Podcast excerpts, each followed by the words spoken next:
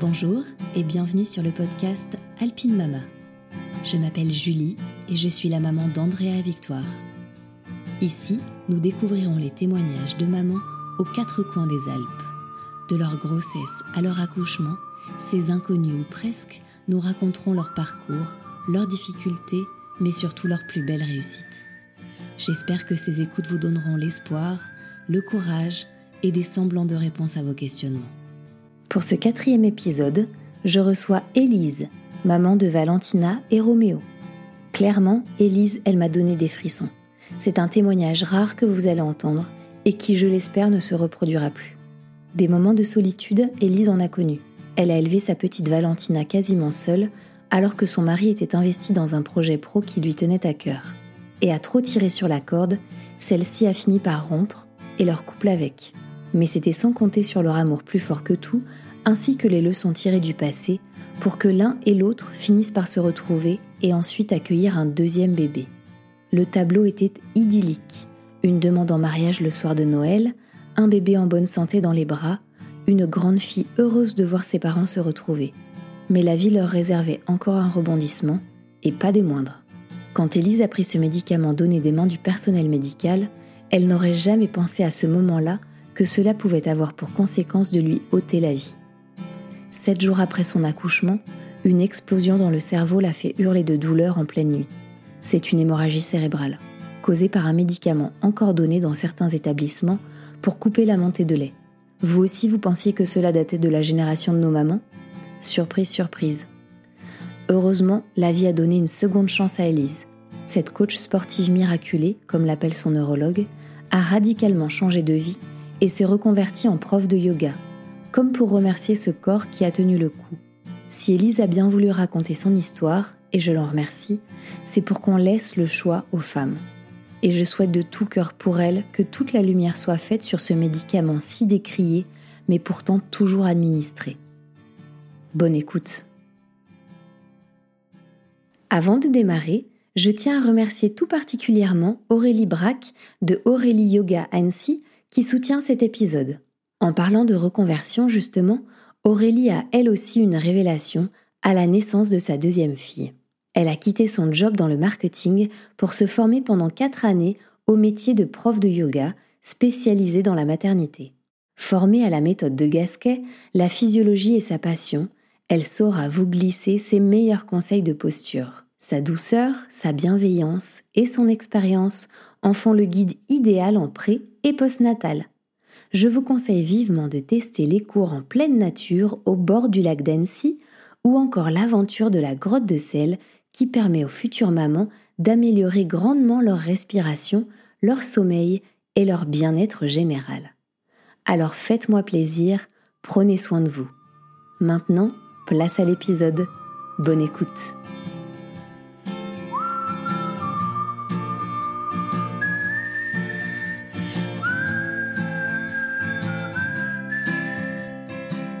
Bonjour Elise. Bonjour Julie. Merci beaucoup de m'accueillir euh, chez toi ici à Menton. Euh, alors tu vas nous raconter un petit peu, mais toi tu es une alpine mama euh, de cœur puisque tu vis pas toute l'année ici, mais tu es partagée entre la région parisienne et Menton-Saint-Bernard au bord du lac d'Annecy, qui est un coin magnifique. Tu vas nous en dire un petit peu plus. Déjà, est-ce que tu peux nous dire qui tu es, Élise? Oui, alors je m'appelle Élise, euh, j'ai 33 ans, je suis la maman de deux enfants, Valentina qui a 9 ans déjà et Roméo qui a 3 ans tout pile. Donc j'habite en région parisienne et j'ai la chance euh, d'avoir des parents qui ont investi dans un appartement à Annecy, même des grands-parents qui ont investi ici, et, euh, enfin à Menton.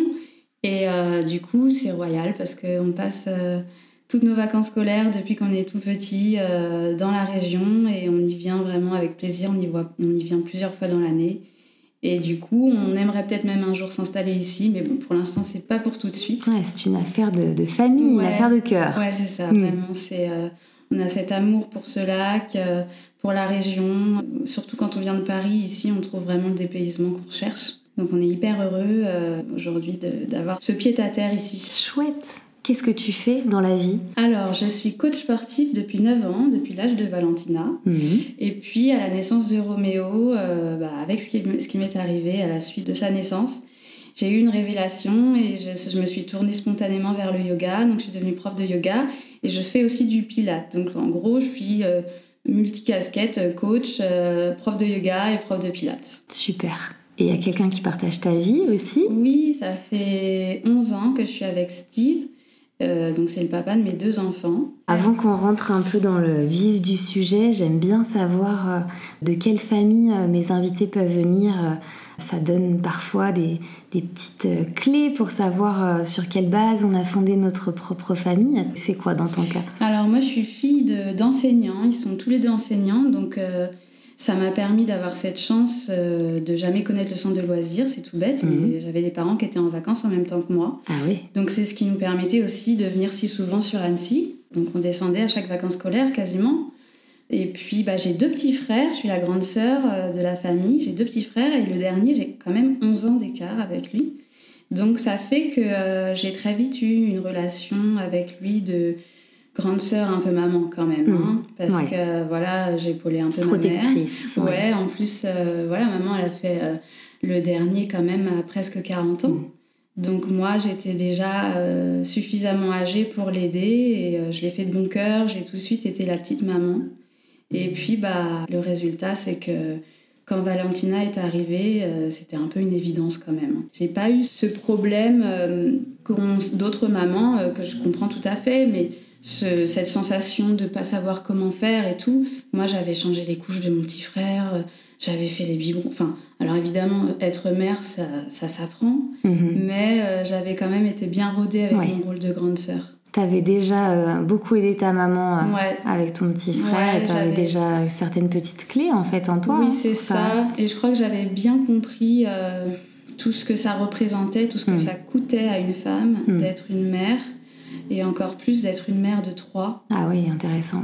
Ouais, C'est vrai que bah, aujourd'hui, ma mère, elle est contente de, qu'on soit devenu grand, mais je pense que ça a été dur pour elle, en, plus de faire trois enfants avec des, des écarts d'âge comme ça conséquents, c'est, euh, c'est quelque chose quand même. Hein. Oui, j'imagine. Comment tu as rencontré euh, ton mari? On peut dire ton mari aujourd'hui, vous êtes mariés euh, l'année passée Oui, depuis un an, on est mariés, on s'est mariés en plein Covid, mhm. alors on a on a un peu contourné le Covid, on a fait un mariage civil et puis on reporte le religieux euh, à plus tard. Alors on s'est rencontrés, moi, quand j'étais étudiante à la fac. Alors j'étudiais sans savoir pourquoi, hein, je le dis franchement.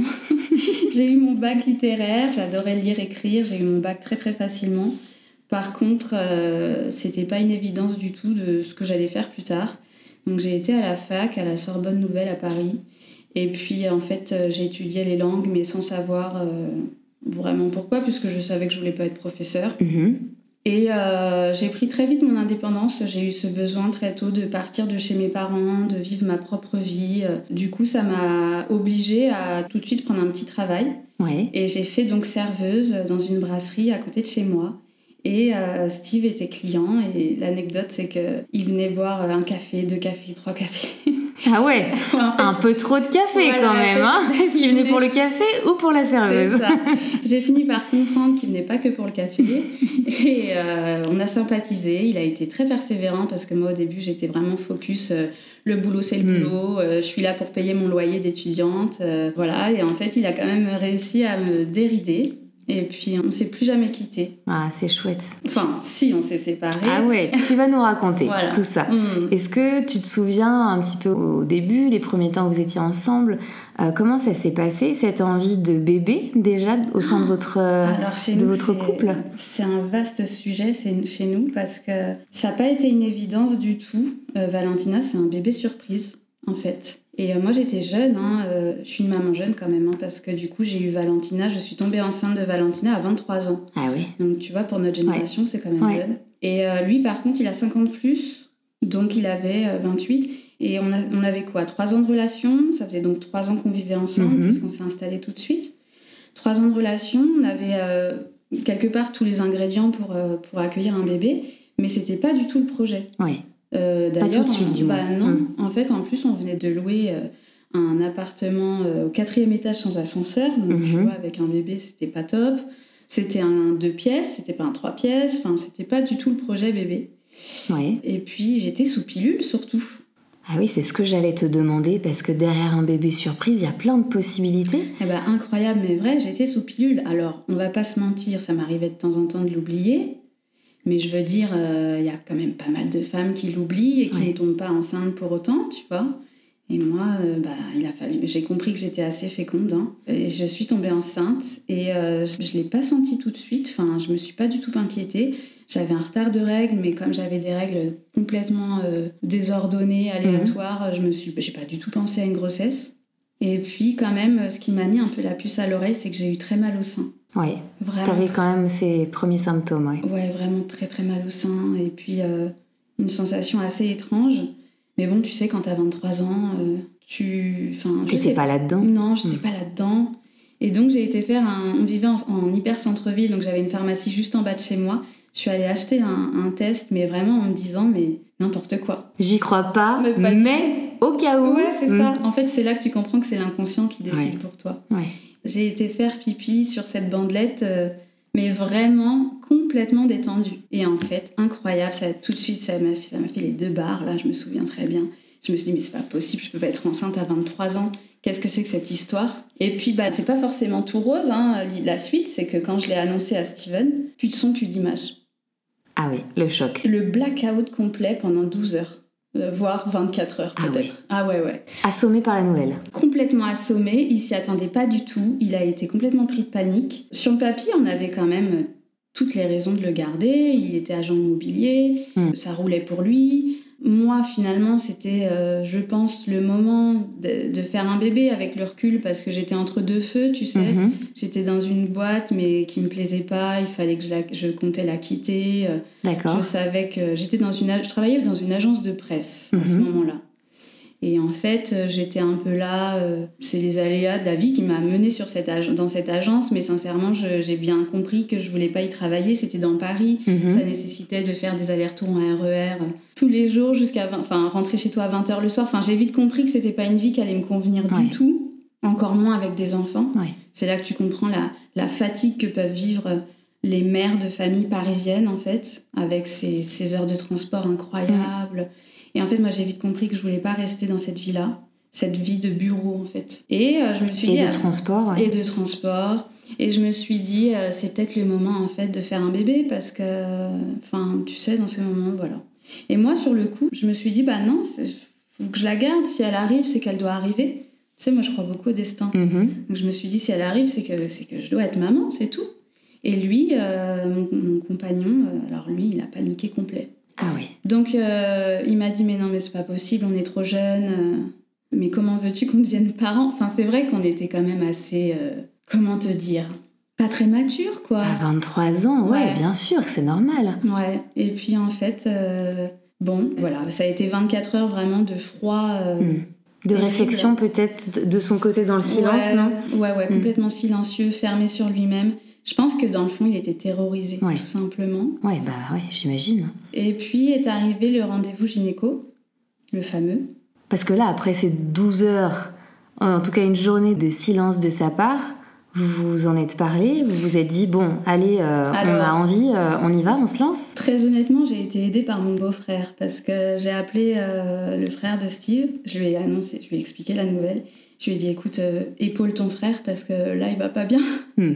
je le sens pas du tout prêt à devenir père et à la fois, je crois qu'on n'a pas le choix. Et, il s'est beaucoup occupé de son petit frère. Je pense que, hmm. je sais pas ce qui s'est passé hein, en interne, mais il a dû lui parler aussi. Il a hmm. dû lui dire, écoute. Euh, le rassurer peut-être. Ouais, le rassurer. Il était déjà papa, lui. D'accord. Donc, euh, peut-être le rassurer et puis bah, lui dire de revenir vers moi quand même. Et puis, en fait, il est revenu, on a été chez le gynéco et ça a été un moment génial.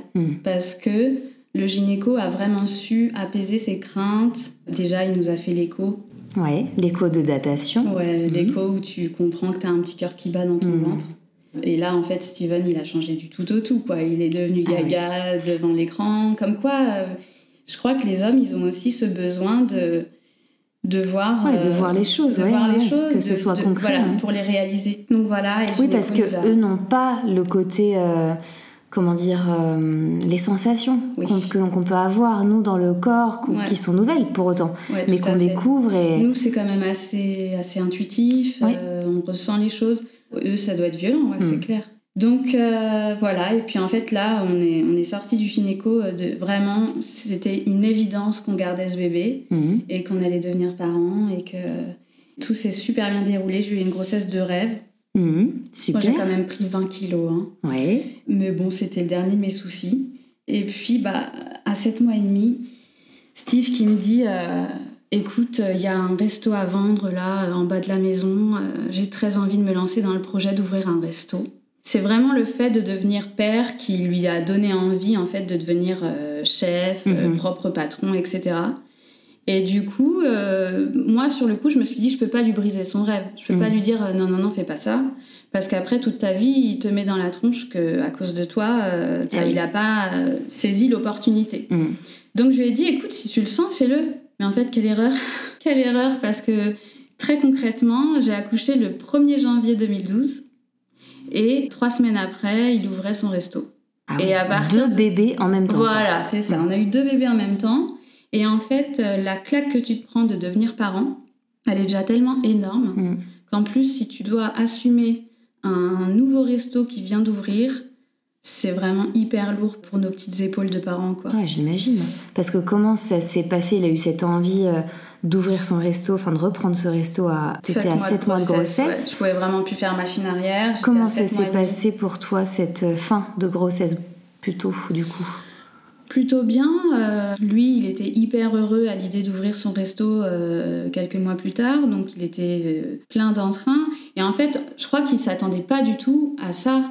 Il Mhm. n'avait pas conscience à quel point un bébé, ça allait être énergivore. Je pense qu'il s'attendait pas à ce qui nous attendait. Ouais, Devenir parent et avoir un resto à gérer. ouais. Un resto licence 4, hein, ça veut Mm. dire fermeture à 2 heures, ouverture samedi, dimanche. Voilà, et en fait c'est complètement incompatible avec une vie de famille. C'est difficile, ouais. Et euh, j'ai accouché et je me suis jamais sentie. Alors l'accouchement s'est super bien passé. Je vraiment, je, je reconnais que j'ai eu quand même beaucoup de chance. hein. Alors comment il s'est passé justement Oh, bah, cet accouchement merveilleux. Enfin, T'avais déjà un projet de naissance ou pas forcément? Non, alors euh, j'ai eu longtemps honte de dire que mon accouchement avait été merveilleux parce que je sais qu'il y a tellement de femmes qui vivent des accouchements atroces je me permettais pas de dire ça, de dire Mhm. que moi c'était exceptionnel. Mais ça a été exceptionnel parce que ça a été, en fait, j'ai- étonnamment, j'ai jamais été stressée pour l'accouchement. Pour moi, ça allait forcément bien se passer. Alors est-ce que c'est pas un peu l'innocence de mon âge? Quand t'as 23 ans, je pense que tu, tu planes, tu vois. Ouais, mais c'est ça qui est génial, c'est que ça qui est même, génial. euh, ouais. même du premier enfant en fait, on a Ouais. quand même cette part de naïveté. Vrai. Heureusement, et ça, ça fait du bien de moi, baigner dans un petit cocon comme ça. Ouais, parce que Mm. moi, vraiment, je faisais confiance à mon gynéco, je laissais les choses se faire. euh, Voilà, je grossissais, mais je me disais, c'est pas grave, je perdrai mes kilos plus tard. Enfin, je me suis pas trop inquiétée. Et puis, le jour est arrivé, donc c'était le 1er janvier, c'est rigolo. Tout s'est super bien passé, je suis vraiment allée, mais sans angoisse. J'ai même pris le temps de me faire un brushing avant de partir à la clinique, c'est pour te le dire. C'est vraiment notre souci. Avant ça. de partir à la maternité, brushing. C'est incroyable. Et Steve qui disait mais qu'est-ce que tu fous? Et lui il était hyper stressé. Et moi j'étais super détente. Mais je crois que j'aurais pu me mettre du vernis quoi avant de partir. Et on est arrivé euh, là-bas. Tout Je suis tombée sur une sage-femme adorable. Qui s'appelait Valérie, je me rappellerai toujours. Et euh, elle a fait des heures sup pour moi parce qu'elle Mhm. voulait à tout prix voir Valentina euh, sortir. Donc elle a, elle a continué. euh, J'ai mis à peu près 8 heures en tout. D'accord. Elle est restée avec Entre moi les premières contractions. Ouais, en fait, je suis arrivée à l'hôpital, j'ai senti au, au réveil, hein, le 1er janvier au réveil, j'ai dit à Steve, c'est aujourd'hui, c'est certain. J'avais des contractions que j'avais jamais ressenties, et puis tu sais, tu le sens quoi. Ouais. Et puis, euh, j'avais eu un cours de préparation à l'accouchement où la sage-femme avait dit, vous savez, euh, aucune femme n'a accouché dans son sommeil. Oui. Donc, ne vous inquiétez pas, vous allez forcément vous réveiller. et C'est fou parce que Ouais. ça peut paraître bête cette réflexion, mais en fait, on a besoin de l'entendre. Ouais, On a tellement peur de passer à côté des ça. contractions. Mais c'est quoi les contractions Mais ça. tu verras, on a toujours une copine, mais tu verras. C'est comme les douleurs de règles, et puis où t'as mal dans les reins, mais ça peut être dans les reins, ça peut être Mm. devant, ça dépend. En fait, on a tellement peur de passer à côté Mm. qu'on se questionne, mais au moment où ça arrive, après coup, c'est toujours plus facile. une mais on se dit, ouais, en fait, évidemment que c'était Ouais. ça. Il n'y avait pas 36 000 questions à se poser. Et du coup, le 31 décembre, en fait, j'ai été me coucher avec un pressentiment, mais Mhm. en dormant sur mes deux oreilles, en Mhm. repensant à cette phrase et en me disant, mais je ne vais pas accoucher dans mon sommeil, donc dors tranquille. Si tu dois accoucher cette nuit, ce sera cette nuit, sinon ce sera demain. Ouais. Et du coup, j'ai super bien dormi. Je me suis réveillée, il était déjà midi, je crois. T'as Euh, pris des forces. C'est, ouais, c'est comme si, tu vois, j'ai vraiment eu de la chance, quoi. J'ai pris un max de sommeil avant d'aller faire l'effort de ma vie. Super. Et je me suis réveillée, j'ai fait mon rush, on est parti. La sage-femme là-bas m'a dit oui, oui, c'est pour aujourd'hui, vous êtes dilatée à 3. Elle m'a mis en salle d'accouchement. Super.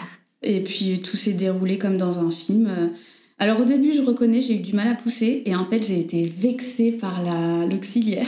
Pourquoi? Parce qu'elle m'a dit, mais vous savez pas pousser, madame. Et je disais, mais, mais moi j'étais vexée en fait. C'est pas De possible. me dire, mais vous savez pas pousser, madame, mais c'est pas comme ça qu'on pousse. Mais enfin, mais vous êtes sûre que vous êtes venue au cours de, d'accouchement. Et en fait, elle m'a vexée et, dans- et finalement, ça m'a ren- ça m'a rendu service. Parce que le fait d'être vexée comme ça, j'ai poussé encore plus fort et Mm. encore mieux, j'ai tout donné en fait.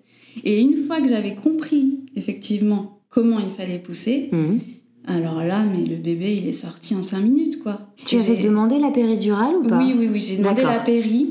Parce que des fois, c'est vrai que ça, perd- ça, comment dire, on a moins les sensations de, ce qu'on m'a raconté, euh, Bah, de ce que c'est j'ai vrai que j'avais peu de douleur, on peut pas dire que j'ai souffert. Alors oui, j'ai quand même senti le, le passage des épaules de Valentina, ça je m'en rappellerai. D'accord. Mais finalement, ça a duré un très court instant. Hmm. Mais tu sais, euh, ça fait bientôt 10 ans, et il y a 10 ans, péri, pas péri, c'était pas des sujets... Ouais. C'est fou, hein. Ouais, ouais. Mais euh, c'était pas il y a, y a 100 ans non plus, mais Ouais. il y a 10 ans, c'était évident qu'on prenait la péri. C'était, la norme, bien, sûr, pourquoi souffrir? Ouais, c'est ça. Mm. Aujourd'hui, on, est- on revient à des accouchements très naturels, etc. Et peut-être que c'est vrai, si je devais faire un troisième, peut-être qu'il n'y aurait pas de péri. C'est vrai. C'est vrai. Mais à l'époque, non. Et du coup, on m'a posé la péri, ça s'est bien passé, la peau s'est très bien passée. Et, euh, et ma fille, elle est sortie. euh, j'ai eu le plaisir de la sortir moi-même, en fait. J'ai été la chercher. euh, j'ai pu mettre mes petites mains sous, sous ses toutes petites aisselles. Et je l'ai tirée. Et c'est un souvenir. euh, c'est incroyable. Ah, C'est chouette ça. Ouais, j'ai vraiment eu un très très bel euh, Tu t'es accouchée. Oui, c'est ça, parce qu'en fait, la sage-femme disait, je disais, mais je comprends pas, moi j'étais très étonnée par euh, le, le silence de la pièce. On Ouais. n'était que, que trois, enfin quatre avec mon mari. Mhm. Il y avait que deux euh, personnes du, Mhm. personnel médical, une sage-femme, une auxiliaire. Moi, dans ma tête, il y aurait 12 personnes, Mhm. des chirurgiens, tu vois. Et en fait, non, c'était extrêmement calme. Et je dis, Le schéma des films oui, voilà. Et puis je dis, mais le, le gynéco, il va pas venir. Elle dit, bah, il vient que s'il y a un problème. Hmm. Et du coup, elle a dit, bah, du coup, là, tout se passe tellement bien que j'ai pas envie de l'appeler. Hmm. J'ai dit, bah, ok. Et du coup, j'ai accouché. Alors, le gynéco est arrivé vraiment parce qu'il fallait, euh, le protocole l'imposait. Mhm. Mais il me dit, euh, j'ai même pas besoin de mettre les gants. euh, des accouchements comme vous, j'en voudrais tous les jours. Chouette. Et puis voilà. Super. Mais tu vois, c'est marrant, mais je n'osais pas le raconter parce que je sais qu'il y a des accouchements qui sont terribles. Je me voyais pas raconter ça à des femmes qui ont souffert, à des femmes qui ont, qui ont été traumatisées, tu vois. Ça, ça peut être maladroit selon euh, Ouais. les personnes euh, qu'on a en face de nous. Mais j'espère que ça rassure certaines femmes de se dire que tout Mais peut ça très fait, bien. bah, bien sûr, ça fait du bien d'entendre aussi que tout roule parfois. Tout roule, ouais. Ouais. Donc chouette, vous êtes de retour à la maison On tous est les de trois. retour, tous les trois, on est trop heureux, on est super contents. Notre petite fille, elle est super belle. Et en fait, le resto va bientôt ouvrir. Et là, je vois que je suis en train de littéralement perdre le père de ma fille parce qu'il est à fond dans son projet. Et euh, il arrive déjà plus à 10 jours de vie à mener euh, la vie de papa et la vie d'entrepreneur. Ouais. Et là, euh, c'est le début de trois ans de vie, toute seule avec ma fille. Il rentrait le soir à 3 heures parce que le temps de fermer la terrasse, Eh de oui. ranger. Il rentrait la nuit à 3 heures, tu penses. Moi, j'étais épuisée.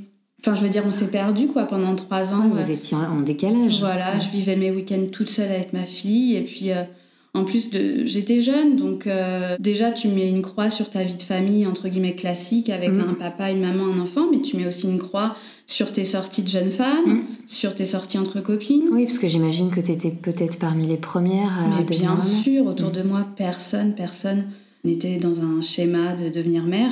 Donc moi, j'étais complètement isolée. Alors j'a- j'avais des copines, mais si tu veux, euh, elles pouvaient pas deviner ce que j'endurais Ouais. de par cette euh, maternité que j'étais en train de vivre complètement seule. Ouais.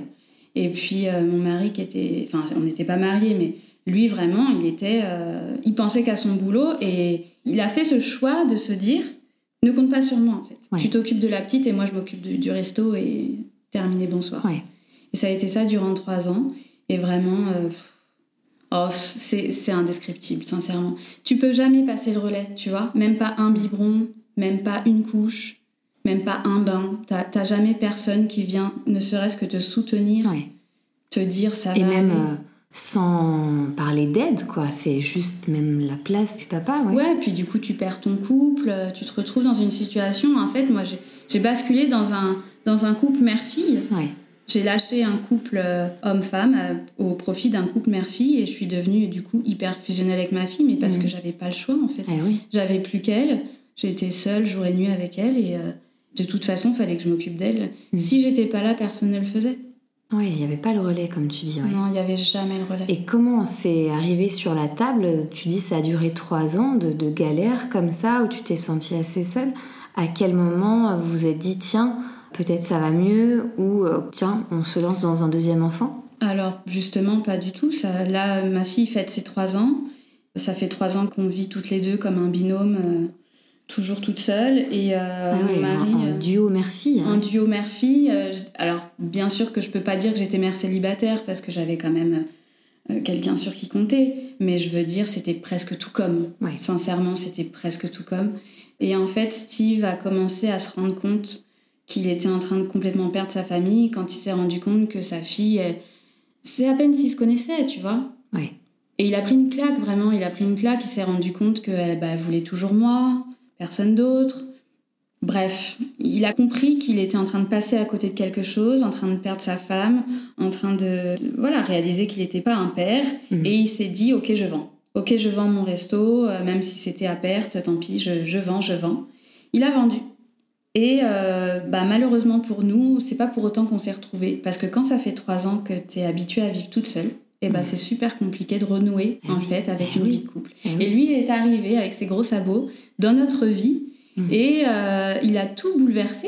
Eh oui, parce que vous aviez vos petites Mais habitudes, j'imagine, toutes les deux. On avait nos rituels, nos Vos, habitudes. vos rythmes. Moi, j'avais imposé mes règles, notamment par exemple sur l'alimentation. J'avais réussi à lui faire manger tous les légumes, tous les fruits.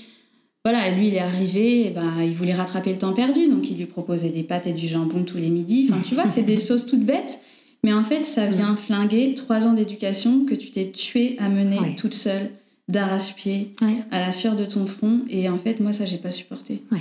Et là, je lui ai dit, non, mais tu peux pas tout comme ça euh, changer, modifier, tout ce que j'ai mis trois ans à mettre en place Ouais, avec il elle. savait pas par quel bout s'y prendre. Ouais, il y a eu de, la maladresse. En fait, euh, voilà, je sais que c'est pas de sa, c'était pas de sa faute, mais il a Mm. pas du tout trouvé sa place à ce moment-là. Ouais.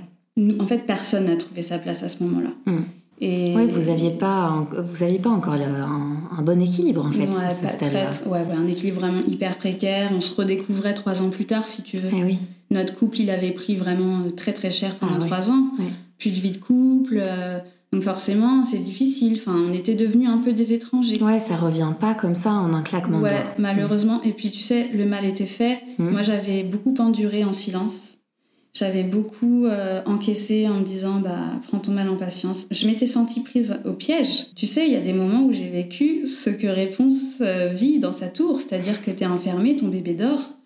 Euh, il fait 35 degrés dehors, toutes tes copines elles sont en terrasse, mais toi t'es avec ton bébé qui dort et il est 20h et tu vas rester toute seule, non seulement toute la soirée, mais aussi toute la nuit. Ouais. Et puis le lendemain, rebelote.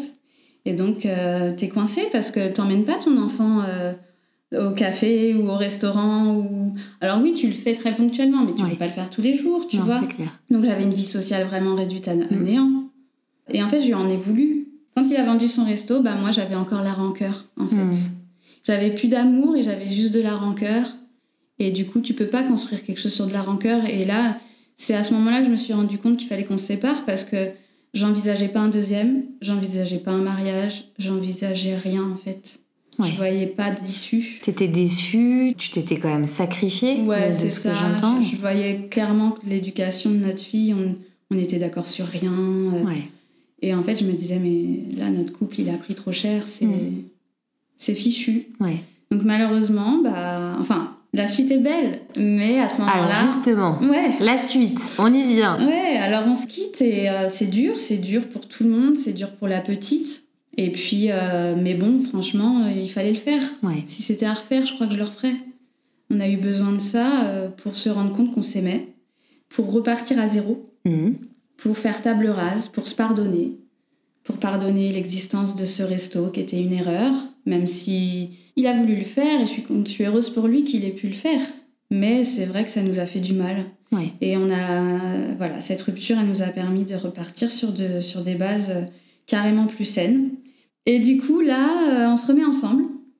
Au bout de neuf mois, Vous y arrivez. on y parvient, euh, non sans mal. hein. Hmm. C'est beaucoup de sacrifices. Enfin, c'est J'imagine. beaucoup de compromis. Hmm. Il faut se pardonner. Faut, euh, Beaucoup de communication, euh, on Ouais. met de côté la, la rancœur. C'est ça, faut s'expliquer. faut expliquer pourquoi on a décidé de partir, pourquoi on a décidé de revenir. Enfin, Mhm.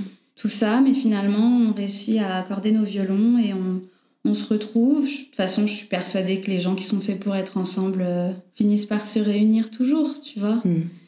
Et on s'est retrouvés. Et puis bah là, euh, clairement, alors là, euh, l'envie d'un deuxième bébé, elle est, elle est plus que là, quoi. Parce que ma fille a déjà 6 ans. Donc tu vois, il est grand temps de lui faire un petit frère, quoi. Mhm. Donc là, on se lance dans le projet bébé un peu tête baissée. Et ça marche très vite. Super. Je dirais trois mois. Ah oui. Très rapide, oui. Ouais. Et donc là, on attend notre deuxième enfant. On apprend assez vite que c'est un petit gars. On est trop content, forcément. Et puis pareil, super grossesse. Alors, euh, j'ai pas raconté, mais après la naissance de Valentina, je suis devenue coach sportif. Mhm. C'est grâce à la sage-femme, en fait, elle m'a mis sur cette voie. Pendant la réduc périnée, elle me dit Mais dis donc, qu'est-ce que vous êtes musclé des abdos, c'est incroyable. Alors je lui dis Bah ouais, j'ai fait de la gym, j'ai pas de mérite, j'ai fait du sport et tout. Ah ouais, mais vous, vous faites plus de sport du coup? Je dis Bah non, comment voulez-vous que je fasse du sport maintenant? J'ai une enfant. Euh, Elle me dit Mais faites-en votre métier, comme ça vous en ferez toute votre vie. Mais tu sais, elle m'a dit ça un peu comme une boutade, Ah et en fait, ça a résonné en moi. Ah ouais. Et j'ai dit Ok, je la prends en mots, je vais en faire mon métier. C'était la phrase. Ah, c'était la phrase qu'il ouais, fallait qu'elle dise. fallait. Ouais. Et du coup, je suis devenue coach sportif. Enfin, j'ai... Alors c'est pareil, les gens autour de moi au début, ils étaient hyper sceptiques. Ils disaient, mais comment veux-tu, coach, euh, le diplôme et tout, la, la formation, c'est quelque chose. Et puis en fait, j'y suis allée tête baissée. J'ai tout donné. Super. Ouais, ouais, surtout que c'était pendant le restaurant. Donc autant dire que mon temps libre était proche de zéro, puisque j'avais toujours Valentina avec moi. Donc je me suis dépatouillée, je me suis démerdée, je me suis entraînée dans ma maison, j'ai mis une barre de traction entre, entre les portants de ma chambre Ah et ouais. tout. Je faisais des tractions à la maison, je faisais des pompes, je faisais... Ah ouais, j'ai tout donné. J'ai été passer le concours et je l'ai eu.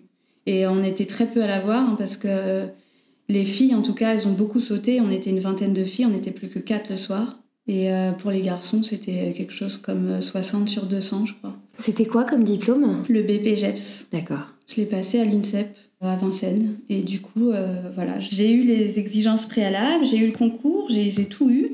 Et après, bah, je suis devenue coach euh, donc dans l'année qui a suivi la naissance de Valentina. Mais c'était une évidence, tu Mhm. vois. Et en fait, c'est Valentina qui m'a mis sur cette voie, quelque part. C'est le fait de devenir mère qui m'a fait réaliser que je voulais un métier qui soit compatible avec un enfant. Oui. Je voulais pas d'un travail dans, le- dans les bureaux à Paris, euh, rentrer à pas d'heure. Je l'ai toujours su, en fait. C'est toujours intéressant de voir que la maternité, Ouais. non seulement ça nous fait euh, fabriquer notre petit euh, bébé, mais ça nous donne aussi des envies Ah ouais. de- d'entreprendre, de, se lancer dans un nouveau projet, de se reconvertir, de changer euh, même euh, de vie. C'est une renaissance. C'est vraiment, c'était, en fait, ma deuxième vie a commencé à ce moment-là.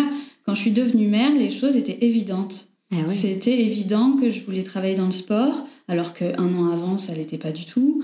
Tout s'est passé. Alors, euh, bien sûr, j'ai, j'en ai chié hein, pour l'avoir ce diplôme. C'était dur hein, parce qu'il y avait les, biberons- les biberons la nuit, il y avait, Ouais. il y avait des devoirs à rendre, et alors que j'avais un bébé dans les pattes, tu vois, et puis je pouvais jamais euh, déléguer au père. Mais je l'ai eu, quoi. Et après, j'ai trouvé du travail super facilement. Il y avait des salles de sport autour de chez moi Mhm. partout, j'ai trouvé du travail partout, je me suis régalée, enfin je me régale encore parce que c'est toujours mon travail. Mais, euh, mais du coup, tout ça pour dire que quand Roméo est arrivé dans mon ventre, eh ben, j'étais coach sportif, donc je faisais du sport tous les jours. Donc cette deuxième grossesse, Ouais. tu l'as vécue avec ce nouveau métier de ça. coach sportif, Exactement. avec Valentina qui avait 6 ans. Exactement. Ton mari, enfin pas ton mari à l'époque, mais ton chéri à Ouais. l'époque, euh, vous n'étiez pas encore mariés, qui, Qui avait changé de métier, son resto. Dieu merci. Vous vous étiez retrouvés. Ouais. La belle annonce, le choix du roi Ah avec un petit garçon qui Ah arrive. ouais. Comment elle se passe cette grossesse alors? Magnifique, merveilleux. Sincèrement, on a eu une, une double chance puisque cette grossesse se passe hyper bien. Super. Euh, je grossis moins forcément puisque je fais du sport, donc euh, je prends que 12 je crois. Mais je prends quand même, Oui, hein, tu vois. oui, Ouais, beaucoup, mais, mais ouais, mais mon corps prend euh, clairement. Je pense qu'il y a des femmes qui prennent, puis des femmes qui prennent Ouais, pas. y a, en fait, il n'y a pas d'astuce, quoi. On peut pas forcément Ah ouais, parce se que je mangeais, ah euh, ouais, je mangeais hyper sain en plus. Moi, mes envies, c'était de la, des envies de mangue. Donc, tu vois, ça reste un fruit. mhm. C'était pas non plus des envies de McDo ou Mm. des envies de Nutella. Non, non, c'était des envies de mangue. Je faisais du sport tous les jours, mais j'ai quand même pris 12 kilos. Et puis, euh, bon, bah, je mène cette grossesse jusqu'à 40 et ça, je crois, Ouais, de mémoire. Ah bah oui, puisque mon fils était prévu pour le 25 décembre d'accord. et il est arrivé le 21 décembre. Vous aimez bien les fêtes de fin d'année dans ta Ouais. famille, hein Carrément. Et 1er janvier, 21 décembre et euh, moi du 12, tu vois, donc euh, ça nous fait pas mal d'anniv, ouais. Et tout se passe bien, l'accouchement se passe bien. Alors là, je décide d'accoucher dans, un, dans une clinique privée euh, à Nogent-sur-Marne. Mhm. Euh, Une jolie petite clinique qui est réputée, euh, tout ça, tout ça. Comme quoi, bah, c'est pas forcément une bonne idée, les, les cliniques privées. Enfin, je veux dire, il ça, n'y a pas de règle en fait, puisque là, ce qui s'est passé, c'est que. Donc, l'accouchement se passe super bien, on est on- vraiment euh, pareil, comme Valentina, en un peu plus rapide. D'accord. Euh, je pousse deux fois, je suis même franchement déçue parce que j'aurais voulu que ça prenne un peu plus de temps. Faire durer. Ouais, j'ai poussé que deux fois, il était déjà là. Non mais franchement, c'est vrai. Et puis tu vois, pas de déchirure, pas d'épisio, rien. Bah, formidable. Ouais, rien, rien, rien du tout. euh, rien. Rien, mais après beaucoup. Alors, qu'est-ce qui s'est passé ensuite? Là, donc je sors mon fils, euh, il est en parfaite santé, il fait 3 kg 2, tout, va, tout va très très bien, on fait du pot à pot, et puis bah, il y a la, la dame qui arrive, je peux pas te dire qui, qui me dit euh, vous allaitez, vous allaitez pas? Et pour la petite histoire, moi j'ai été suivie par un gynéco. Alors aujourd'hui ça me choque, mais à l'époque tu sais, euh, tu te poses pas tellement la question. Le gynéco il disait euh, moi j'ai, j'ai- je fais partie de ces femmes qui ont pris énormément de poitrine pendant la grossesse. À la Mhm. fin je faisais du G quoi, mais vraiment du sang Ah G. ouais. Ah ouais, mais les photos le prouvent. Enfin c'est Ma pauvre, ça devait être quand même assez inconfortable. Ouais, c'était assez incroyable d'avoir une si grosse poitrine enceinte. Et en fait, mon gynéco m'avait dit ne faites surtout pas l'erreur d'allaiter. Parce que vu comment vous avez déjà pris des seins, vous allez encore grossir des seins Qu'est-ce que c'est que cette et ils vont être abîmés. Voilà. Et là, tu, avec le recul, je me dis purée quand même. Un homme a décidé pour moi. Enfin, il n'a pas décidé, il m'a rien imposé, mais il m'a quand même vachement orienté. T'as orienté. Voilà. Ouais. Et en fait, juste pour des questions d'esthétique, tu te dis, c'est quoi cette erreur, quoi? Enfin, avec le recul, je me dis, mais C'est aberrant. fous, en fait, de l'esthétique. Je me- Au, pire, je me faisais refaire les seins, puis point, quoi. En 2021, c'est. Ouais. On peut trouver ça aberrant d'entendre Bah, un c'est aberrant, mais Mm. tu sais, je sais pas comment t'expliquer, mais avec mon gynéco, j'avais un peu une relation... Je le trouvais hyper paternaliste. Mm.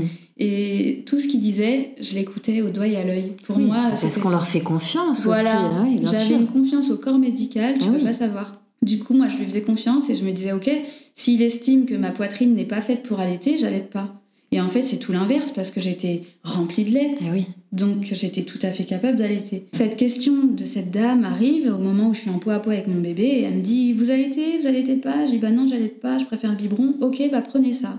Et là, elle me tend le fameux médicament qui a failli me coûter la vie. Ça s'appelle Dostimex et donc c'est Mhm. le médicament anti-montée de lait. C'est un couplet. Ouais, c'est deux médicaments, si je me trompe pas, si je dis pas de bêtises, c'est deux prises. Donc c'est une prise à la naissance et une prise deux jours plus tard, quelque chose comme ça. Je savais même pas que ça existait encore, ça. Bah écoute, moi à ce moment-là, je suis pas du tout informée des risques. Elle me le dit comme je te le dis, c'est-à-dire elle Mhm. me dit bah prenez ça. Elle me file le comprimé, il est minuscule, elle me donne un verre d'eau et elle me dit faut avaler ça si vous allaitez pas. Et elle te dit, ça va couper la montée de Elle lait. m'explique rien, elle Rien, me dit même pas que c'est pour la montée de lait. Ah oui, d'accord. Elle me dit Ah oui, juste prenez ça. Et tu sais, toi, t'es sur ton petit nuage, t'as ton bébé sur la peau, tu viens d'accoucher, Hmm. tu réfléchis pas en fait, tu obéis, tu vois, tu obéis. Hmm. J'avale ce médicament sans me dire, me douter une seconde de tout ce qui va arriver derrière. Mhm. Tout se passe bien, j'avale le médicament, tout se passe bien. Le- la clinique, euh, les- mes trois jours en clinique se passent très très bien. Je rentre chez moi le 24 décembre pour fêter Noël avec ma grande, avec mon, mon compagnon, donc c'est le top. En plus, il me fait une demande mari- en mariage euh, au pied du sapin. Oh là Ah là Voilà, donc là on est dans un film Oh carrément, là tu là là. vois. Oui, ouais. complètement. Là, on est dans une belle comédie romantique de Noël. Exactement. Donc j'ai mon bébé. Donc je suis en pleine chute d'hormones. Donc je te raconte pas comment je pleure Ouais. comme une madeleine. avec ma fille et tout, qui, avait tout, qui était de mèche, euh, qu'ils avaient été Oh. chercher la bague et tout. Ah non, Oh, c'était ah non, c'était trop mignon. hein. Là, on est, là, on est dans un film. hein. Hmm. Et euh, donc 24 décembre, tout va bien. Et puis 25, 26, 27, 28, ça fait une semaine tout pile que j'ai accouché. Hmm. Et là, je me sens un peu pas bien. Mais tu sais, tu mets ça sur le dos de la fatigue, en fait. C'est le risque, en fait, d'une femme accouchante, c'est que tout ce qu'elle va ressentir, elle va le mettre sur le dos de la fatigue. Ouais. Mais en fait, la fatigue, ça peut masquer plein de choses. Hmm. Et à ce moment-là, je suis extrêmement fatiguée. Ce soir-là, mon compagnon, enfin mon futur mari, du coup, il a un anniversaire dans sa famille. Et moi, j'ai dit non, mais j'y vais pas, je suis crevée. J'ai mon bébé de 7 jours et tout, je reste là. Et tu vois, comme quoi j'ai senti quelque chose, j'ai demandé à mon frère de venir passer Ah. la soirée avec moi. Ah oui. Parce que euh, je me sentais pas de rester seule avec mes deux, quoi. Incroyable. Et mon frère vient, on passe la soirée ensemble, il reste avec moi jusque tard. Et je voulais pas qu'il parte, tu vois, j'avais peur. Je finis par aller me coucher. Et euh, 3 heures du matin, mon mari vient de rentrer, enfin mon futur, pardon, vient de rentrer de sa, de sa fête. Et en fait, heureusement qu'il est rentré, sinon je, je sais pas comment j'aurais fait. En pleine nuit, donc je me réveille. Une douleur dans la tête, c'est une explosion dans ma tête. Il n'y a pas d'autre mot, une explosion. C'est-à-dire que ça, ça, ça a explosé dans ma tête. Il n'y a pas d'autre mot. J'ai hurlé comme une bête sauvage De douleur? de douleur. J'avais pourtant j'avais mon fils à côté qui dormait paisiblement et normalement tu vois t'es tenté de, de te taire mais là c'était juste pas possible de me taire. J'ai hurlé. Mon mari qui venait à peine de rentrer qui monte et qui dit mais spontanément il me dit mais tais-toi tu vas réveiller Roméo. Et en fait euh, je lui dis non mais là appelle les pompiers ça va pas. Ah, enfin, c'est une évidence qu'il faut aller à l'hôpital. Ah oui. Là, tu comprends qu'il y a quelque chose de grave. qui En fait, là, je me vois mourir vraiment. Parce que la douleur Ah ouais. est telle que j'ai l'impression que mon corps ne va pas supporter, en fait. Et les pompiers arrivent, je pars dans le camion. Mon frère, qui venait de quitter la maison, mon mari le rappelle en disant Reviens, reviens. euh, Élise, elle est, elle est dans le camion des pompiers. euh. Donc j'ai eu la chance que mon frère puisse m'accompagner. Steve est resté à la maison pour garder les enfants, bien sûr, qui dormaient, qui n'ont absolument rien entendu. hein. Dieu merci, ils m'ont pas entendu hurler comme ça. Mhm. Pourtant, franchement, il y avait de quoi m'entendre, mais tu sais, je pense qu'ils étaient dans un sommeil profond, Ouais. et puis voilà.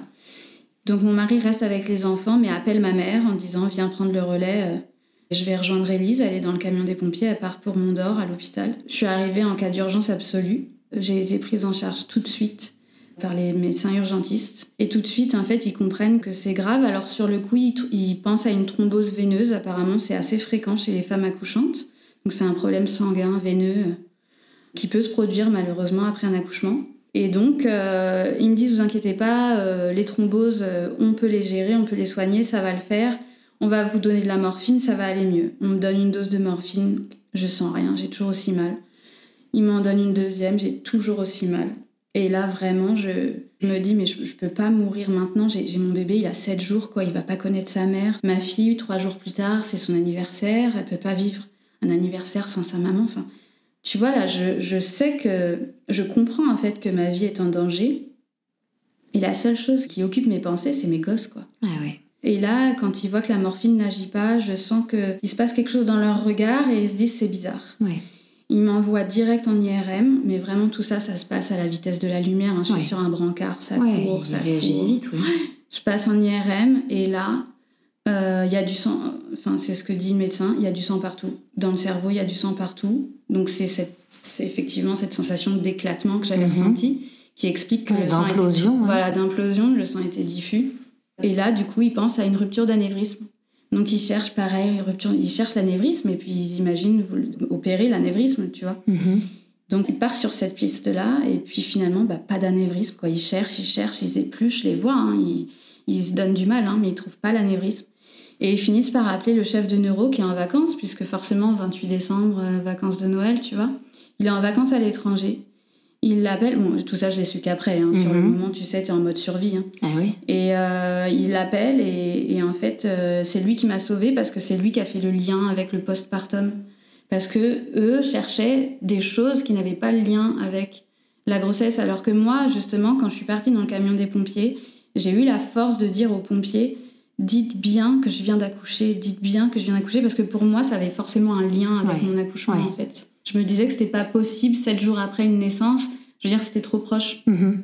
Et effectivement, le neuro, euh, téléphone rouge, tu sais, le téléphone euh, auquel ils répondent euh, que en cas d'extrême urgence, Eh donc oui. à 3 du mat, enfin 4 du mat maintenant. Euh, il répond et il dit Ok, redites-moi. Et là, en fait, il dit Non, mais c'est un postpartum, c'est un presse-syndrome, c'est un, c'est un presse-syndrome du postpartum. À tous les coups, elle a pris le médicament anti-montée de lait, elle fait une réaction. Et là, du coup, ils reviennent vers moi, vers mon mari qui était là en pleurs à côté euh, du brancard. Et ils disent euh, Elle a pris le médicament anti-montée de lait Et Moi, je dis oui. Donc là, ça te percute, tu te Ouais, dis c'était pour ça, ce médicament, Ouais, c'est ça. même si on t'a pas expliqué. tu- Exactement. tu là, je me euh, souviens que j'ai pris un comprimé. Ouais. Mais je dis Mais ça fait 7 jours que je l'ai pris. Hmm. Et ils me disent C'est normal, c'est typique, ça réagit 7 jours après. Donc, tu vois, carrément plausible.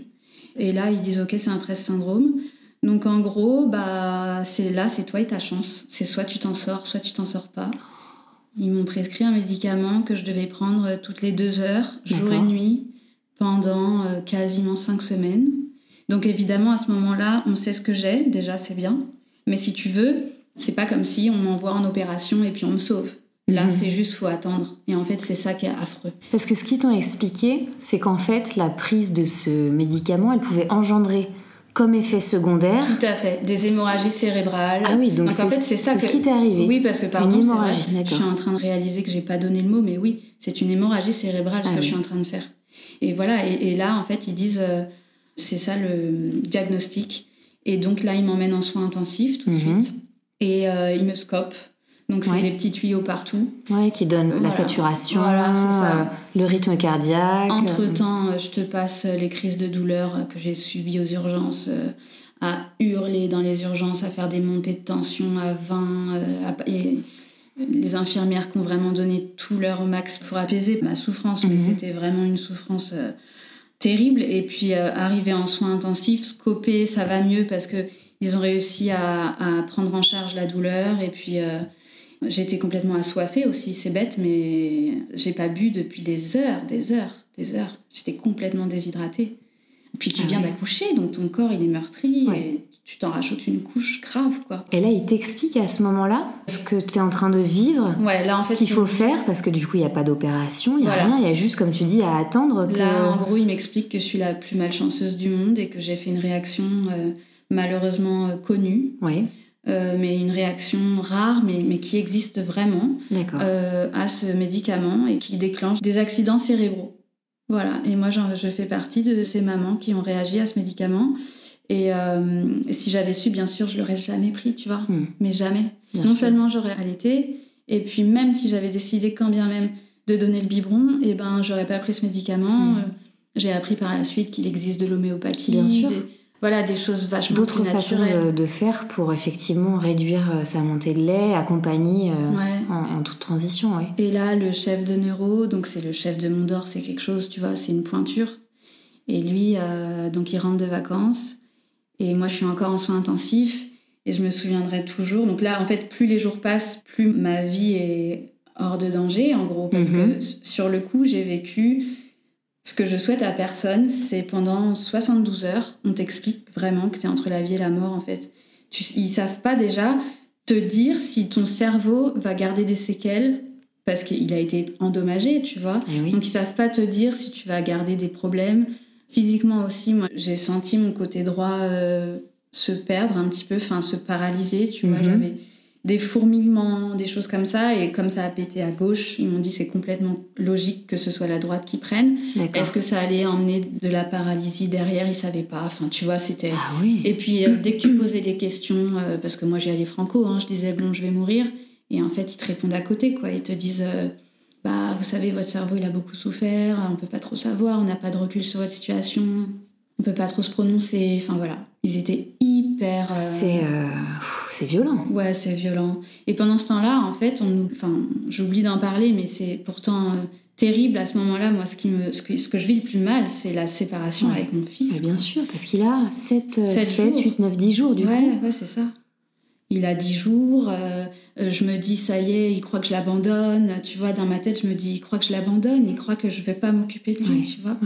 J'en, ai les larmes aux yeux, mais je me suis dit, comment lui faire comprendre que si je dois partir, je l'ai pas voulu. J'ai, j'ai pas voulu l'abandonner, tu vois. Excuse-moi. Mais vraiment, je me suis dit comment j'espère que les gens lui diront que j'aurais voulu rester avec lui. Parce que vraiment, je me dis, je vais jamais le revoir, ce petit bonhomme. Hmm. Et puis, bah, je pense à ma fille aussi, qui fête son anniversaire bientôt, et je me dis, bah, comment elle va faire pour souffler des bougies sans sa maman, quoi C'est affreux, tu vois. Donc, euh, quatre jours avant, je vis un rêve, on me demande en mariage. Puis, tu vois, bah, la vie, c'est ça, quoi. La vie, c'est ça, c'est tu vis des super trucs, puis tu vis des trucs horribles. Et Dieu merci, hein, je m'en suis sortie. Et euh, quand ils m'ont... En fait, je pouvais pas voir mes enfants tant que j'étais en soins intensifs. Ouais, ils pouvaient pas te rendre visite Ouais. aux soins intensifs. Interdit aux euh, visites, j'avais que mon mari qui pouvait venir, donc il a été exceptionnel. C'est là aussi que j'ai su que j'avais eu raison de dire oui à la demande en mariage parce qu'il a assuré grave. Il a été, euh, alors là, mais il a été extraordinaire. J'ai jamais eu un soutien aussi fort. Il a, il a été là du début à la fin. Même quand je disais je vais mourir, je vais mourir, il me tenait la main, il me disait mais non, tu vas pas mourir, euh, je suis là. Enfin vraiment, en fait, je, je me suis quand même dit si je dois partir, mes enfants, ils ont un père exceptionnel. Je peux partir quand même euh, tranquille, quoi. Et, et il a assuré grave parce qu'il s'occupait de Roméo tout seul la nuit, qui faisait passer nuit, qui réclamait un biberon toutes les trois trois heures, enfin tu connais. Eh oui. De Valentina qui allait à l'école, et puis de moi qui était à l'hôpital. Donc il venait me voir de 13h à 20h. Ah ouais, ouais, ouais, il a assuré. Hein. Les visites étaient euh, autorisées de 13h à 20h, et, et lui, c'est simple, il arrivait à 13h01 et il partait à Ah ouais. 19h59. Et il gérait tout le reste Il pour que tout le reste, le alors. moins de soucis possible à te faire. On a aussi été énormément aidés par nos mamans. hein. Ouais. Ma mère est venue à la maison, ma belle-mère aussi. euh, Merci les grands-mères. Ah ouais, merci les grands-mères. hein. De toute façon, euh, je, je dirais jamais assez merci à ma mère pour tout ce qu'elle fait pour nous. C'est beaucoup, c'est beaucoup d'aide et sans, sans elle, euh, je sais pas comment je ferais, c'est clair. Hmm. Et puis bon, bah finalement, j'arrive à sortir de cet hôpital. Enfin, j'arrive à sortir de soins intensifs déjà. Ça, c'est une grande victoire. Ouais, c'était déjà la Ah ouais. première euh, victoire. Ah, tu sais, quand la, la première bataille de gagner. Ouais, quand le neurologue il arrive et qu'il dit euh, bon ok on vous autorise à passer en soins classiques en fait, en chambre classique. Oh, ah là déjà t'es la plus heureuse du monde parce que tu comprends que tu vas pouvoir revoir tes enfants. Alors bien sûr tu quittes pas l'hôpital, mais au moins tu revois tes gosses. Et combien de temps t'es resté justement à l'hôpital En tout dix jours. Ah oui. Et en fait le neuro, euh, le chef de neuro rentre de vacances et je me souviens il rentre dans ma chambre. Bon c'était un il était marrant. Je lui, je lui passe le bonjour s'il m'écoute parce que vraiment je, lui- je lui dois, je lui dois la vie. Et il est rentré dans la chambre et puis il dit euh, Bon, allez, euh, alors, euh, elle est où la coach sportif miraculée là Et je dis Ah, c'est moi. Qui m'a enquiquiné pendant mes vacances Voilà, en c'est plus. ça, qui m'a dérangé en pleine nuit à 4h du matin. Et je dis, ah bah je crois que c'est moi. Il me dit, vous savez que vous êtes une miraculée. Il dit, attendez, on n'a pas réussi à sauver beaucoup de mères. hein. Euh, Et en fait, j'ai beaucoup parlé avec lui après en rendez-vous post-accident. Mm. On s'est revus, etc. J'ai été suivie ensuite par des kinés, par des psychomotriciens, par des psychologues, etc. Il y a un- tout un suivi derrière. Et quand je l'ai revu à tête reposée, sans jeu de mots, il m'a dit vraiment, euh, il m'a dit voilà les images. Il a dit franchement, vous aviez du sang partout.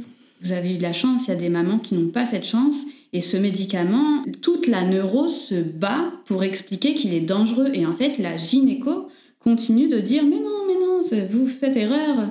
C'est pas, c'est pas ce médicament qui, qui pose problème. Et en fait, la- les neurologues n'arrêtent pas de tirer cette sonnette d'alarme en disant il faut arrêter de donner ce médicament. Mais aujourd'hui, ce médicament, il est encore en circulation Oui. Il est encore donné dans les maternités Ben moi, je, du coup, c'est un sujet, tu penses, qui m'intéresse vachement. Donc, dès que j'entends qu'une personne a accouché, j'ai trop envie de savoir si elle a eu ce médicament. Je dirais qu'en moyenne, depuis que je m'y intéresse, il y a une femme sur deux qui m'a répondu euh, Ah non, non, non, il est interdit dans l'hôpital où j'ai accouché. Il est interdit depuis très longtemps. Donc, en fait, tu vois, c'est deux salles, deux ambiances. Hmm. T'as des hôpitaux qui continuent de le donner euh, sans vergogne. Il y a un flou quand même autour de ça. C'est complètement flou. Et à Mm. côté de ça, tu as des hôpitaux où c'est interdit depuis mais 10 ans, quoi. Ouais. Donc tu vois, et, et je t'assure que l'hôpital que j'avais choisi, enfin c'était pas un hôpital, c'était une clinique. C'était une très jolie clinique, une clinique privée, une clinique où tu te dis ils sont à la pointe. Hmm. Mais en fait, euh, non. En tout cas, sur ce sujet, je, crois- je crois même qu'à l'heure où je te parle, ils continuent de le donner. Ouais, ça vaudrait le coup en fait de faire euh, la lumière sur ce sujet parce que le, le peu de fois où j'en ai entendu parler, tu vois, c'était plutôt une génération au-dessus de nous, Mm. de ma maman par exemple, qui a pris ce genre de médicament pour euh, couper euh, la montée de lait. Ouais. Voilà, en, Et en puis pensant qu'elle voulait pas allaiter. Mais c'est vrai que de nos proches, de nos entourages, Mm. J'en ai jamais entendu parler. Et c'est pour ça que j'étais très étonnée quand tu m'as raconté ton histoire, parce que je ne savais pas que c'était encore possible. Et oui, et pourtant c'était mon deuxième, et tu vois, j'avais pas du tout entendu parler de cette histoire de médicaments, je, du danger qu'il représentait. Moi j'en avais, mais vraiment pas conscience, quoi. Et c'est important, euh, je tiens à le rajouter, c'est que en fait, il y a des médecins qui disent oui, mais aujourd'hui il y a un nouveau médicament. Oui, mais mon neurologue m'a bien expliqué que oui, c'est un nouveau médicament, il porte un nouveau nom, mais c'est la même molécule. Ça s'appelle comment? Donc l'ancien c'est Parlodel et le nouveau c'est Dostimex. D'accord. Mais d'après mon neurologue, après je veux pas dire de bêtises, moi je suis pas médecin. Mm. D'après mon neurologue, c'est la même molécule, c'est les mêmes effets et c'est les mêmes risques. Oui, parce qu'en en fait, ce qui est important aussi de dire, c'est qu'à un moment donné, il faut aussi laisser le choix. C'est-à-dire que j'aurais aimé l'avoir. Je connais pas les voilà les enjeux de ce médicament, ça vaudrait le coup de se pencher sur ce sujet. Mais à un moment donné, la personne, la sage-femme ou l'infirmière qui t'a donné euh, ce médicament, son devoir, c'est de t'expliquer oh, à quoi sert ce médicament. Surtout moi qui suis. Et surtout, quels sont les risques? Quels sont Puisque c'est à toi de décider avec euh, ce qu'on t'a donné, de mettre dans la balance est-ce que je le prends, est-ce que je le prends pas? Surtout que moi je suis quand même un peu une, angoissée de la vie. Donc si elle m'avait dit une seule seconde, hmm. bon méfiez-vous, il y a quand même des risques d'AVC, euh, d'accidents cérébraux, tu penses que je l'aurais pas pris, tu vois? J'aurais pas pris ce risque. Euh, franchement, et puis vraiment, elle me l'a tendu comme elle m'aurait tendu un Smarties, quoi. Ouais. Oui, c'était normal pour elle. Tout à fait. Ouais. C'était biberon égale ce médicament. Ouais. Voilà. Et du coup, t'imagines la, la frustration que je ressens aujourd'hui d'avoir fait ce choix non seulement de pas allaiter, et en plus hmm. d'accepter euh, ce médicament. Bon, après, malheureusement, on peut pas revenir sur ce qui est. Et puis, moi, maintenant, je suis dans la gratitude absolue d'être en vie, de, de m'en être sortie, d'avoir aucune séquelle j'ai pas eu séquelles physiques, euh, j'ai pas eu Oui, c'est ce que j'allais te demander. Déjà, quelle aventure et surtout, tu parlais de suivi. Euh, par la suite, euh, pourquoi tu as dû voir un kiné, un orthophoniste En fait, c'était pas un orthophoniste, c'était un psychomotricien. D'accord. En fait, c'est la suite classique après un accident cérébral, c'est de bien s'assurer que tu as retrouvé toutes tes fonctions motrices, tes fonctions cérébrales, et puis surtout bah, le suivi psycho, parce que c'est tellement éprouvant et tellement choquant. Ouais de vivre ça, de passer tout près de la mort à 30 ans, franchement, euh, c'est quelque chose, quoi. Surtout quand tu viens d'accoucher et que tout va bien et que tu as passé une grossesse nickel, tu peux pas envisager un postpartum pareil. Mmh, c'est la pire montagne russe qui soit, là. C'est ça. Le bonheur absolu d'une naissance qui finalement t'amène au... Au pire moment de ta vie. Et à, ce jour, j'ai pas ressenti de plus grande douleur que celle-ci. Que ce soit physique, mais que ce soit aussi mental. C'est-à-dire que à ce moment-là, loin de mes gosses, au bord de la mort, mais c'est vraiment, je le souhaite à personne, tu vois. C'est des moments où tu te dis non, c'est pas mon heure, quoi. J'ai pas envie de partir maintenant et j'ai la souffrance à plus savoir quoi en faire.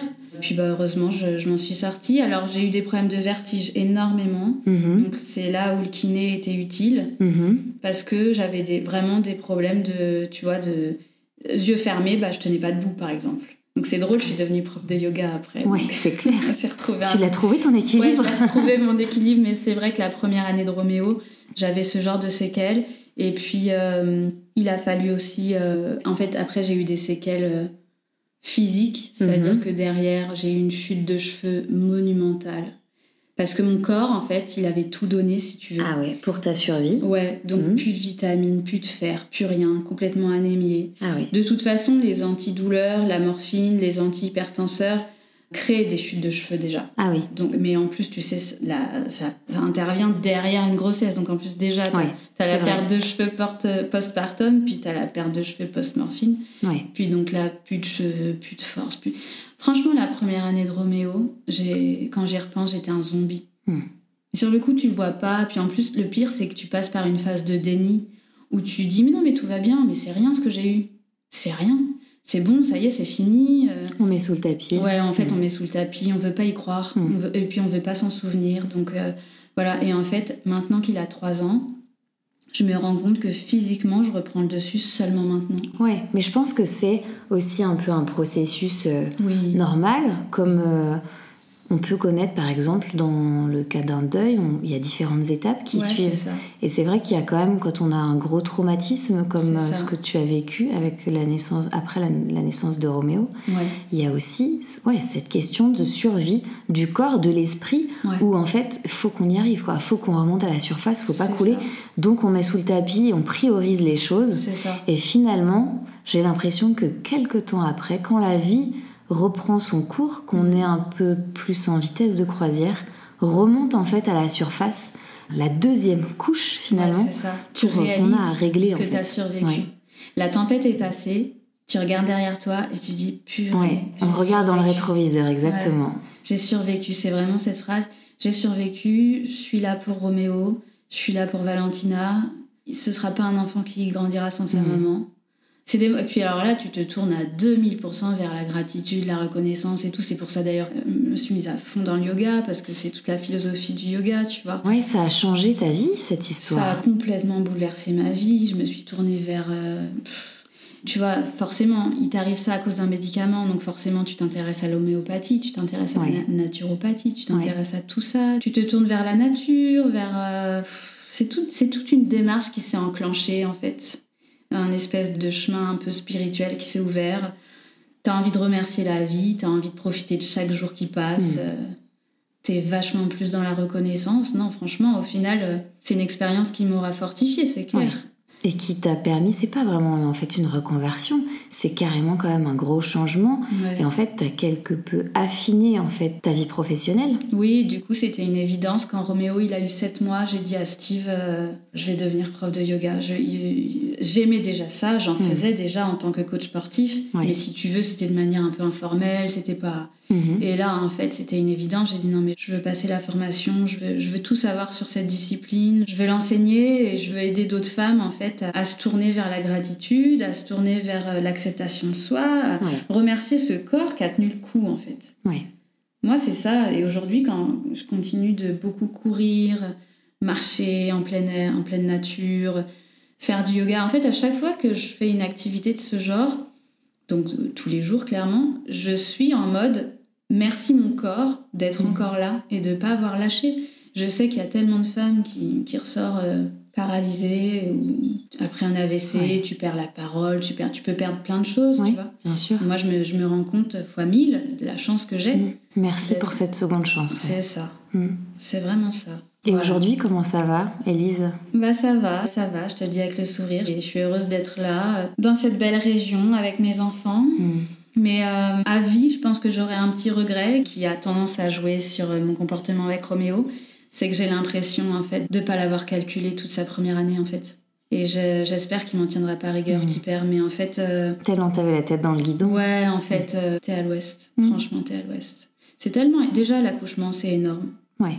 Et en plus, si tu te rajoutes ça, bah t'as plus les yeux en face des trous. Et en fait, heureusement que mon mari s'est beaucoup, beaucoup euh, occupé de Roméo. Ouais. Bon, il a. C'est un peu une vengeance, quelque Il a part. pris le relais. Il a pour ce- tout ce qu'il n'avait enfant. voilà, tout ce qu'il n'avait pas pu faire pour Mm. Valentina, il l'a fait pour Roméo. Mm. Il s'est beaucoup, beaucoup occupé de lui la première année. Il s'est beaucoup levé la nuit, chose qu'il n'avait jamais fait pour Valentina. Mais vraiment jamais. Donc en fait, c'est drôle, euh, c'est ce que je te disais en off tout à l'heure. euh, des fois, il me disait, mais Nana, elle faisait pas ça. Je disais, mais Mm. si, elle faisait ça. C'est juste que t'étais pas là pour le voir. C'est juste ça, en fait. Il disait, ah ouais, purée, tout ce que j'ai loupé pour Valentina. Et du coup, il s'est encore plus rattrapé pour Roméo. Parce qu'il a eu cette mission de devoir euh, être un peu la mère et le père euh, Eh oui. en même temps. En tout oui. cas, le temps que je me rétablisse physiquement. Mm. Le temps que je retrouve des forces, que euh, je reprenne un peu vie, quoi. Et puis voilà, aujourd'hui tout va bien, Dieu merci. Vraiment, c'est. Tant mieux, tant mieux, tant mieux. Ouais. Et avant de terminer, est-ce que par rapport à ce médicament, qu'est-ce qui s'est passé par la suite? Est-ce que toi, tu as demandé à cette clinique de te rendre des comptes par rapport à ça? Qu'est-ce qui s'est passé? C'est une bonne question. En fait, euh, il n'est pas trop tard hein, pour que j'attaque ou pour que je décide de, de mener ça en justice. Mhm. Le problème, c'est que je t'avoue que j'attends d'avoir le courage, en fait, parce que je sais que ça va être une bataille. Je sais qu'il va falloir euh, retrousser ses manches pour euh, prouver que c'est ce médicament, parce qu'il y a encore des gynécos Mm. Qui me disent, euh, ça m'est arrivé d'en consulter un récemment là pour un stérilet, et qui m'a dit, euh, oh non, mais je pense pas que ce soit le médicament, hein, vous savez. c'est c'est juste pas de chance, quoi. Et en fait, ils sont vraiment dans un vrai déni. Hmm. Et alors que le neurologue, euh, qui est un des plus grands professeurs de neurologie d'Europe, c'est vraiment quelqu'un qui est connu, m'a dit non, non, mais c'est certain que c'est ça, c'est certain que c'est ça. On le sait, nous, dans la neuro, on le sait que c'est un médicament qui crée énormément de problèmes. Ouais. Donc, il va y avoir bataille. Et est-ce que j'ai envie de mener la bagarre? Je... Hmm. J'aimerais te dire oui. En fait, dans, au fond moi-même, j'ai envie de la mener parce que j'ai envie, je rêverais de savoir que plus aucune maman vivrait ce que j'ai vécu Ouais. inutilement. Ouais. Il y a d'autres moyens. Il y a d'autres moyens. Voilà. C'est pas simple, mais il y a d'autres moyens. euh, Donc bon, j'ai trouvé, euh, j'ai trouvé un petit réconfort euh, dans Instagram parce que c'est vrai que j'en avais parlé sur Instagram. J'avais fait un post pour dénoncer ce médicament. mhm. Il avait été pas mal relayé et il avait permis d'informer pas mal de mamans. Et du coup, euh, je m'étais dit, bon, bah, j'ai fait ma petite part du colibri. Ouais. Mais est-ce que ça suffit? Non, parce qu'il Mm. continue d'être distribué. Mm. Alors, il y a de plus en plus de femmes qui le refusent, mais euh, tant qu'on le distribuera, bah, on s'exposera à des risques. Ouais, et ce serait vraiment très intéressant que la lumière soit faite sur ce médicament. Ouais. Mais en, en tout cas, merci beaucoup, Elise, parce que prie. tu permets d'accéder à cette information. On ne sait pas forcément. Et ça Ouais. permet aux, aux futures mamans aussi, ou aux mamans qui ont pu euh, le recevoir, ce médicament, de se poser des questions. C'est ça, de se questionner. Je pense que c'est la première chose à faire quand on vient d'accoucher. Tu sais, dans la culture maghrébine, moi j'ai une copine euh, qui est maghrébine et qui me disait, dans la culture maghrébine, 40 jours après l'accouchement, on considère la femme avec, c'est triste, mais on considère la femme avec un pied dans la tombe et un pied sur terre. 40 jours après l'accouchement. Parce que dans leur culture, ils savent à quel point une femme accouchante est fragile, Mm. à quel point elle est vulnérable. Éprouvé. Mm. Voilà, à quel point elle est fatiguée, à quel point elle peut avoir des problèmes de santé qui surviennent après. Mm. Et en fait, nous, dans notre culture, on a l'impression que aussitôt accouché, aussitôt terminé, bonsoir, rentre Ouais. chez toi, tu sors de la clinique au bout de trois jours Mm. et tu te débrouilles Ouais. avec ta fatigue, avec euh, tous tes problèmes de santé. Et tu vois, euh, il y a des femmes qui en sont décédées parce que ces douleurs qu'elles ont ressenties dans la tête, comme moi j'ai ressenti, elles ont mis ça sur le compte de la fatigue. Elles ont dit, ok, j'ai une migraine. Ouais. Ok, j'ai une migraine de post-accouchement. Mais non, c'est pas une migraine en fait, c'est un accident cérébral. Donc euh, il y en a qui n'ont pas survécu. J'ai lu un livre à ce propos, du coup je me suis beaucoup intéressée. Et il y a des femmes qui n'ont pas survécu parce qu'elles n'ont pas été informées en fait. Ah ouais. Ou, ou parce que euh, l'hôpital qui les reçoit n'est pas formé et ne fait pas le lien forcément avec le médicament. Oui, c'est ça. Mais justement, on compte sur des témoignages comme le tien pour Ouais. diffuser, relayer cette information. Bah, J'en suis ravie. Essayer d'avoir plus hein. d'explications justement sur ce, ce médicament, laisser le choix. Je crois que c'est ça le plus important, puisque peut-être qu'il peut y avoir aussi, voilà, des, dans certains cas, ça peut, ça peut aider. Je ne sais pas, on n'est pas médecin ni toi ni moi, mais l'important c'est de laisser le choix aux futures Tout à mamans. fait.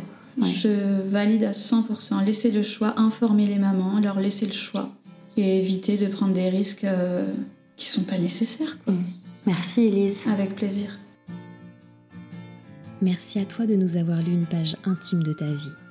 Nous te souhaitons un bonheur infini avec ta famille et un vrai épanouissement dans ta vie de femme. Merci à vous pour votre écoute. Si vous avez aimé, remplissez les 5 étoiles et n'hésitez pas à souffler le podcast à votre copine, sœur, collègue, cousine. Suivez-moi également sur Instagram at Alpine Mama Podcast.